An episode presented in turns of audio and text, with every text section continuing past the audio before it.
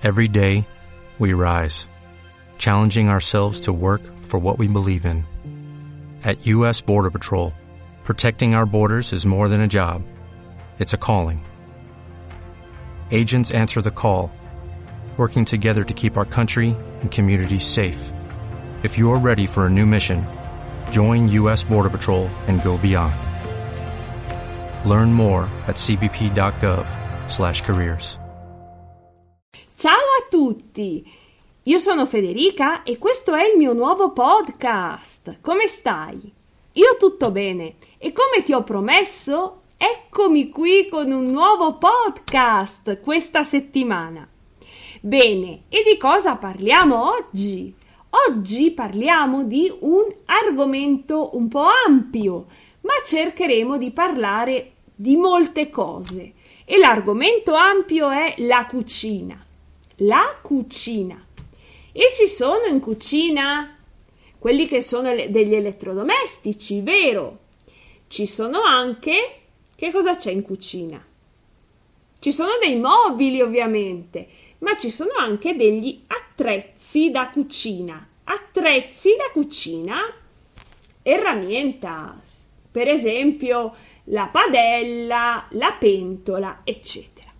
Ma cominciamo con i mobili. Che mobili ci sono in cucina? Beh, in cucina ce ne sono moltissimi di mobili. Beh, Mm, dipende dalla cucina, certo. Ci sono gli armadietti. Allora, gli armadietti sono armar- armaritos, letteralmente, ok? Sono degli armadi dove mettiamo i piatti, dove mettiamo i bicchieri. Che cosa sono i bicchieri? Los vasos. Dove mettiamo le tazze e che cosa mettiamo? Lo scolapasta, importantissimo. Scolapasta è colador. Mettiamo davvero moltissime cose negli armadietti. Poi che cos'altro c'è? C'è la cucina, la cucina a gas o la cucina elettrica. Normalmente è a gas, ok? Però c'è anche quella elettrica. E come si dice fogones in italiano? Dunque, in italiano fogone si dice fornelli. Fornello è singolare, fogon. Quindi molto importante per cucinare.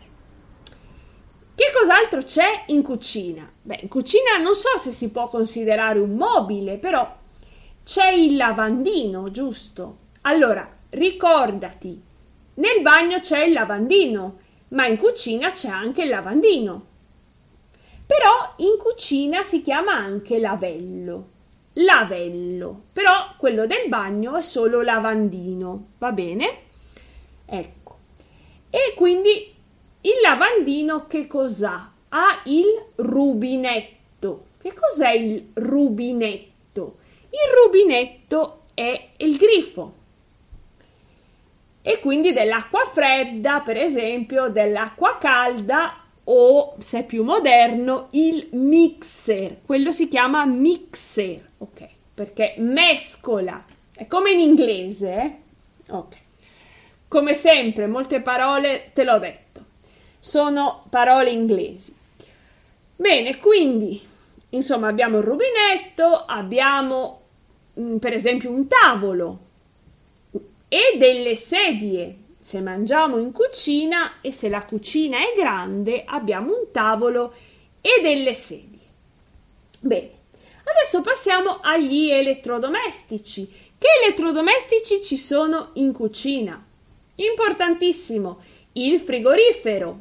Il frigorifero, ho detto colloquialmente il frigo. Poi cosa c'è? Il freezer. Il freezer e il congelador, il freezer. Anche qua una parola inglese, ma dai, quante ne abbiamo, eh? Beh, un'altra cosa è il microonde. Qui in Spagna si usa molto, in Italia non tanto. Il microonde. E poi importantissimo c'è il forno, ovviamente, il forno. E poi un altro elettrodomestico, per esempio, se dobbiamo frullare, che cosa usiamo? Il frullatore. Ok, quindi frullatore che cosa vuole dire? È la battidora. Infatti frullare è batir e frullato è batido. Vedi, in spagnolo è molto simile. Poi c'è la macchina da caffè, per esempio la macchina elettrica o che cos'altro abbiamo? Per esempio quella con le capsule. Va bene. Anche quella è un'altra macchina che ci può essere in cucina. Va bene, più o meno penso che gli elettrodomestici li abbiamo detti. Adesso che cosa usiamo per cucinare? Come ti ho detto prima, gli attrezzi da cucina. Attrezzi da cucina. Ok, c'è la padella che è la sartén. Padella.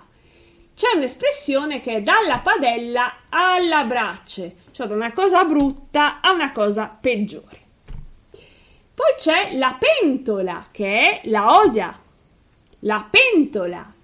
E il caso, come si dirà caso in italiano?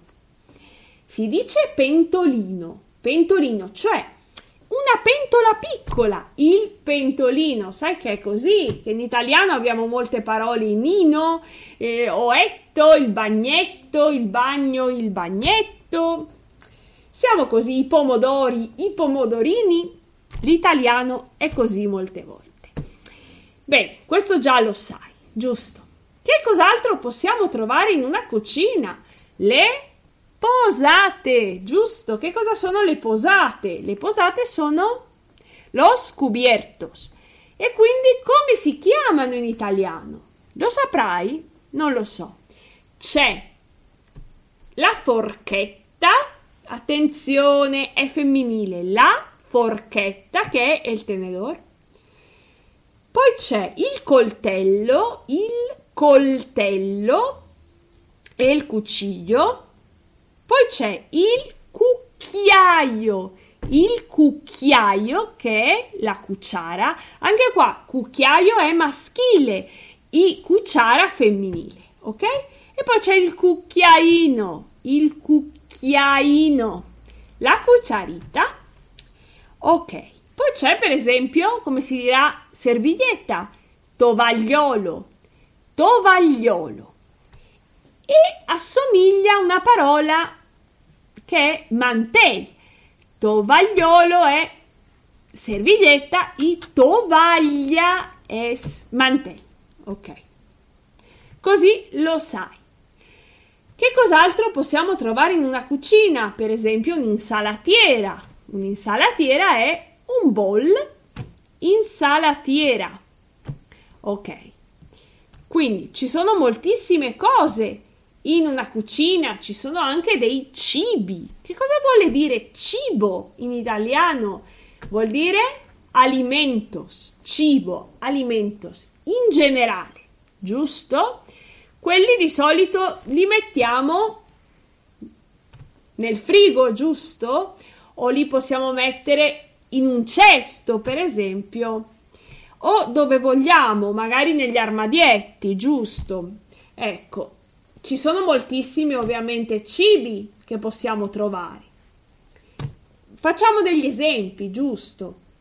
Beh, per esempio possiamo trovare delle mele, mela e manzana.